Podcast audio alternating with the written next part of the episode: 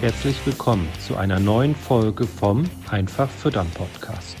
Die Mission, jeder kann sein eigener Fütterungsexperte werden. Dafür ist es unabdingbar, die eigenen Erfolgsfaktoren zu kennen. Die Fütterung der Herde ist der wichtigste Hebel für die Tiergesundheit. Die Futterkosten sind der größte Kostenblock in der Milchproduktion.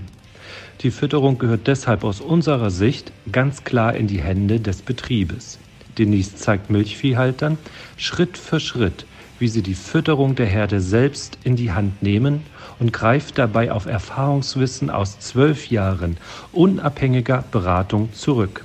Ziel sind gesunde Herden, einfach aufgebaute Rationen, die die Kühe bedarfsgerecht versorgen. Dabei werden die Futterkosten fest im Blick gehalten. Herzlich willkommen im Einfach Füttern Podcast. Mein Name ist Astrid Stoffers und ich habe für diese Folge ein sehr, sehr interessantes Thema für dich. Ähm, die Fütterung ist der Dreh- und Angelpunkt, nicht nur für die Tiergesundheit, sondern auch für die Wirtschaftlichkeit auf Milchviehbetrieben. Soweit sind wir uns garantiert einig, denn du hörst ja nicht nur diesen Podcast schon lange, sondern bist wahrscheinlich auch selbst Milchviehhalter oder der Branche zumindest sehr, sehr eng verbunden. Tatsächlich fällt uns aber in der direkten Zusammenarbeit mit Milchviehhaltern immer wieder auf, dass in der Fütterung auch ja ein bestimmter Zusammenhang ähm, missverstanden wird. Ja, Betriebe haben in der Fütterung häufig schon Sachen ausprobiert, um einfach andere Ergebnisse zu bekommen. Kennst du selber auch? Ration wurde angepasst, ein bestimmtes Futtermittel wurde mal ausprobiert, ein anderes wurde mal weggelassen. Und einige Änderungen sind dann auch ähm, eindeutig erfolgreich. Und bei anderen ist man aber nicht sicher, ob es jetzt dann nicht doch am Silagewechsel gelegen hat oder an einer anderen Witterung oder am weniger Hitzestress im Sommer oder oder ähm, dass dann jetzt die Kühe tatsächlich wieder besser fressen. Wir beobachten, dass bei vielen Versuchen, die Fütterung zu verbessern, ein entscheidender Zusammenhang ähm, häufig nicht bekannt ist und der entsprechend natürlich auch übersehen wird. Und über diesen Zusammenhang habe ich im, auf unserem Fütterungssymposium im vergangenen Herbst auch gesprochen und ich habe euch einen Ausschnitt quasi von der Aufzeichnung einmal mitgebracht. Hört da mal rein.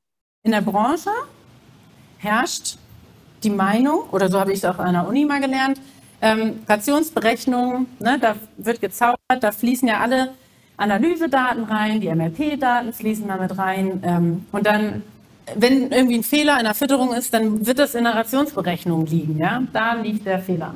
Wenn du jetzt aktuell keine 11.000 Liter melkst, oder zumindest, wenn du sie melken möchtest, noch nicht melkst, dann wird es nicht an irgendeiner Kommastelle in der Rationsberechnung liegen. Dann liegt es nicht an ein oder zwei Prozent mehr oder weniger UDP oder an irgendwelchen anderen pansenstabilen ähm, Komponenten, ja.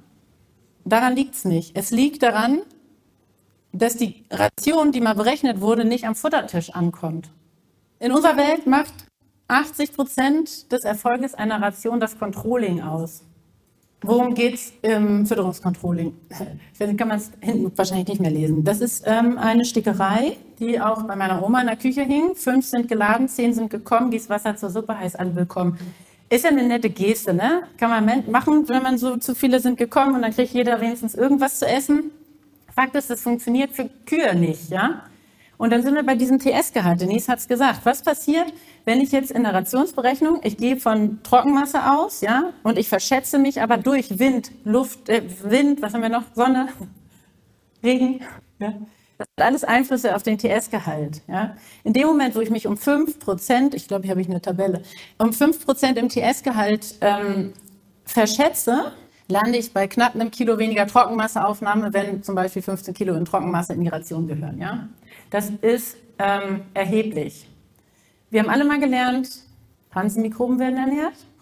Pansenmikroben brauchen maximale Langeweile, weil die sehr, sehr langsame Umstellungsprozesse haben.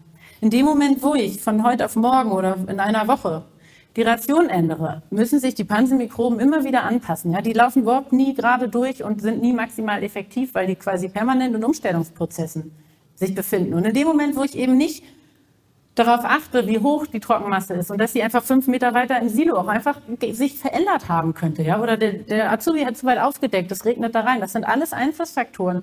Wenn ich die nicht berücksichtige, laufe ich Gefahr, die Ration an dem Tag anders zu mischen und den Tieren ein anderes Kraftfutter-Grundfutterverhältnis und eine völlig andere Ration hinzulegen. Zweite wichtige Stellschraube im Fütterungscontrolling ist das ja, Futterselektion. Ja? Ich sage den Landwirten dann im Strategiegespräch, mal stell dir das mal vor wie so ein Hochzeitsbuffet. Ja? Du kannst da hingehen und du kannst dir aussuchen, was du, was du dir nimmst, ja? So, und dann gibt's Menschen, die gehen fünfmal zum Nachtisch. Das, auch, das sind so Süßmäuler, die gehen nur so anstandshalber einmal zu den herzhaften Dingen. Dann gibt's welche, die wissen, was ihnen gut tut, der essen auch nicht zu viel. Und dann gibt's immer welche, die kommen zu spät. Ja, Kuh hat noch gekalbt, man kam nicht los. So was findet man, wenn man am Hochzeitsbuffet drei Stunden zu spät ist. Salatdeko, den eingebrannten Rest so vom Kartoffelgratin. Wenn man Glück hat, ist noch Rinderfilet da, aber es ist auch das, was schon so durchgegart ist vom Rand, irgendwie das Randstück. Für Menschen ist das überhaupt nicht schlimm, ja. Aber Kühe laufen stoffwechseltechnisch ein Marathon. Und deswegen müssen sie ernährt werden wie Hochleistungssportler. Und deswegen ist die Option, dass die Kühe sich am Futtertisch aussuchen, was sie fressen, nicht da. Also es gibt, es soll keine Option sein. Ja. Es muss so sein, dass es für die Tiere keinen Unterschied macht, ob sie direkt nach der Futtervorlage zum Futtertisch kommen oder zwei Stunden später oder zwei Stunden später. Weil was passiert mit, den, mit der Ration? Das ist, wenn ich sie einschicken würde alle zwei Stunden, völlig andere Ration. Bedeutet, die Tiere, die zu spät kommen, die rangnieder sind, die mit Füßen zu tun haben, die bekommen eine nicht bedarfsgerechte Ration. Und was ist mit den Tieren, die dann vielleicht mit hohen Kraftfutteranteilen in der Futtertischration zuerst da sind und die Ration selektieren können? Die nehmen zu viel Kraftfutter auf, ja, anteilig. Die haben vielleicht Bauchweh, möglicherweise Pansen-pH-Wertschwankungen, die dazu führen, dass die Tiere auch nicht gesund bleiben. Ja? Bedeutet, es geht im Fütterungskontroll darum, zu sorgen, dass die Ration, wie sie mal berechnet wurde, tatsächlich in jeder Kuh ankommt. Ihr als Landwirt, ihr habt jeden Tag die Möglichkeit dafür zu sorgen, dass richtig gefüttert wird. Ja? Das kann keiner für euch übernehmen. Ähm, fehlendes Controlling kostet Geld, kostet Tiergesundheit. Ein typisches Beispiel hier ist, ein Landwirt äh, meldete sich bei uns und sagte, immer wenn ich einen Kraftfutteranteil am Futtertisch um, ich weiß nicht, was er erhöhen wollte, er hatte irgendwie so eine Grenze 6 Kilo, immer wenn er das macht, ähm, fallen die Kühe um. Ja? Die gehen dann wirklich in die Biege, Tiere die werden richtig krank. So, und er wollte aber mehr Milch melken und hatte gedacht, dann muss er ja irgendwie mit dem Kraftfutter hoch. So Fakt ist, der hatte einfach nur, nur ein Futterselektionsproblem, ja. Und der hat jetzt wieder eine Herde, die er gut steuern kann. Aber das hat ihm halt vorher natürlich überhaupt keinen Spaß gemacht. Wir, wir wissen, dass das Potenzial in diesem Fütterungscontrolling, TS messen, dafür sorgen, dass besser gefüttert wird, dass so gefüttert wird, dass mehr von der Ration in den Kühen ankommt, wie mal berechnet wurde, dass das für Betriebe 1000 Liter pro Kuh und Jahr ausmacht. Ist das vorstellbar? Okay. Diese mittlere Säulerationsberechnung, natürlich gehört die in unseren Augen auch zum Repertoire eines Milchviehhalters. Das soll er auch können, ja. Was ist uns da wichtig? Uns ist wichtig, dass die Rationen einfach aufgebaut sind, dass die Ration sich steuern lässt, dass nur so viele Komponenten in der Ration enthalten sind wie nötig, dass alles, was in der Ration ist, eine Daseinsberechtigung hat und nicht mit, ja, ähm, hatten wir mal reingenommen, ich traue mich das auch nicht rauszunehmen, weiß ich auch nicht, hat Papa schon immer gefüttert? So, also ne, es geht darum, dass ihr dieses Wissen darüber, welche Komponente hat welchen Effekt, dass ihr das versteht und dass ihr das für euch einfach auch nutzbar machen könnt. Ne? Und natürlich ist es so, dass wir auch äh, Rationen brauchen, die dann zum Leistungsniveau der Herde passen. Ja? Natürlich muss es so sein, also Trockenstand ist auch eine Leistung, ja. Und am Ende ist uns auch wichtig, dass die Landwirte selbst lernen einzuschätzen, ob die Ration, die sie da auf dem Papier gerechnet haben oder in ihrem Berechnungsprogramm, ob die dann auch eine Chance hat, realistisch so gefressen zu werden, dass man eben sowas wie Schmackhaftigkeit, Strukturversorgung und dass man dafür ein Gefühl entwickelt, dass man eben nicht nur Rationsberechnung kann, das kann jeder, sondern dass man eben das Zusammenspiel von den Komponenten für die Herde auch ähm, versteht und dass man am Ende dieses Ursache-Wirkungsprinzip versteht.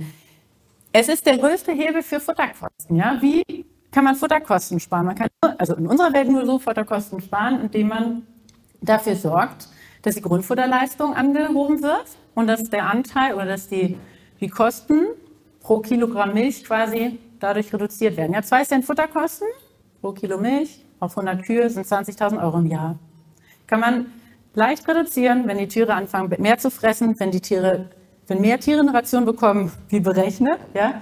Und ähm, genau, das ist in unseren Augen Geld, was man halt mitnehmen sollte. Ja?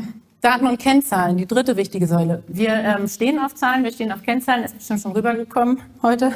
Ähm, aber man kann sich auch mit der MLP-Auswertung ähm, stundenlang beschäftigen, ja, ohne irgendeine sinnvolle Erkenntnis für die Ration oder den aktuellen Gesundheitszustand zu haben, ja, oder ohne Erkenntnis daraus zu haben, was muss ich denn jetzt, was möchte ich denn jetzt ändern, ja. Und das ist uns halt wichtig, dass man ähm, sich selber dann Kennzahlen erarbeitet, die für einen, für die Steuerung der Herde tatsächlich wertvoll sind. Ne? Und am Ende ist es so, dass man sich jetzt mit den Kennzahlen, mit denen wir arbeiten, innerhalb von, einem, von einer Stunde pro Monat, wir sind jetzt nicht beim Controlling, sondern tatsächlich Auswertung der Kennzahlen, einen schnellen Überblick darüber verschaffen können soll, ob die Herde auch in drei Monaten noch stabil läuft, ja. Und wenn ich diese Kennzahlen habe, dann habe ich eigene Versuchsreihen, dann habe ich Daten, auf die ich auch neue Untersuchungen und so weiter dann stützen kann, dass ich gucken kann, habe ich denn überhaupt eine Veränderung? Ja, das typische Beispiel ist ja, wenn ich jetzt eine Trockensteration habe, die Kühe fressen sie gut, die kalben gut ab, ich habe keine Nachgeburtsverhalten, ich habe kein Milchfieber, ich habe keine Ketosen, ich habe hohe Einsatzleistung, Cholesterolmengenqualität ist super, die Kuh kalbt und ich habe das Gefühl, die ist so fit, die kann ich eigentlich nach zwei Stunden wieder in die Herde schieben. Dann will ich doch dringend von dieser Trockensteration die Eckparameter kennen. Ich muss doch dann wissen wollen, wie, viel, wie hoch ist die Trockenmasseaufnahme, wo liegt der DCRB-Wert, wo liegt die Kalziumversorgung und so weiter. Ich muss diese Eckparameter dann dringend haben, damit ich, weil Futterumstellungen kommen automatisch, ja. Ich muss dann zusehen, dass ich die neue Silage irgendwie in diese alten Rationsparameter sozusagen wieder reinquetsche, damit ich mir diese Achterbahnfahrten wieder spare, weil die kosten immer wieder Geld. Drei, vier Kühe, bei denen schief lief, bis ich agiert habe, ja. Und das wollen wir, dass ihr euch das abkürzt, ja, und dass ihr ja, euch das Leben da am Ende leichter macht, weil am Ende ist es so, Erfolge wiederholbar machen funktioniert nur, wenn ich weiß, was mein, was mein Weg war, ja, was meine Rahmenbedingungen sind, was meine Eckparameter sind, was sind meine Erfolgskennzahlen. Wie arbeiten wir mit den Betrieben? Unser Ziel ist, dieses Wissen über die Fütterung in die Betriebe reinzubekommen. Wir wollen, dass, dass ihr einen Werkzeugkoffer habt, der ist Fütterung, und wir wollen, dass ihr wisst, wie diese einzelnen Werkzeuge funktionieren, damit ihr euch auch zukünftig dann selber helfen könnt. Ja, wenn man es einmal geschafft hat, die Trockenmasseaufnahme bei den Trockenstehern in der Vorbereitungsfütterung 15 Kilo hoch zu ähm, trainieren mit den Tieren, dann kann ich das auch wiederholen, weil ich weiß, was waren die Stellschrauben, was bei mir funktioniert, was war der Weg. Ja, aber wenn ihr nicht wisst, dann könnt ihr dieses Wissen nicht für euch zukünftig nutzen. Ja, wie gesagt, am Ende uns ist wichtig, dass ihr wisst, was hält mich jetzt gerade von meinen Zielen ab und welche Rahmenbedingungen möchte ich schaffen, damit, damit ich die Entwicklung meiner Herde, ich gehe davon aus, dass viele irgendwie einen Plan haben, wo die Herde in drei Jahren sein soll, damit ich diesen Weg auch oder damit ich das Ziel eben auch erreiche. Ja?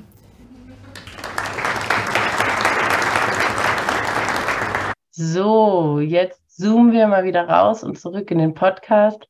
Ähm, wenn du mit deiner Herde auch andere Ergebnisse erreichen möchtest, als du es aktuell hast, ja, wenn du dein eigener Fütterungsexperte werden möchtest, um dieses Wissen bei dir auch auf dem Betrieb zu haben, um eben Erfolge wiederholbar zu machen, ja, dann bewirb dich bei uns auf ein kostenloses Strategiegespräch über unsere Website.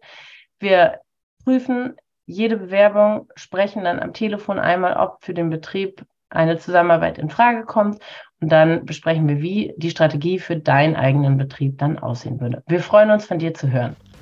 Vielen Dank, dass du heute wieder zugehört hast. Dir gefällt, was du heute gehört hast?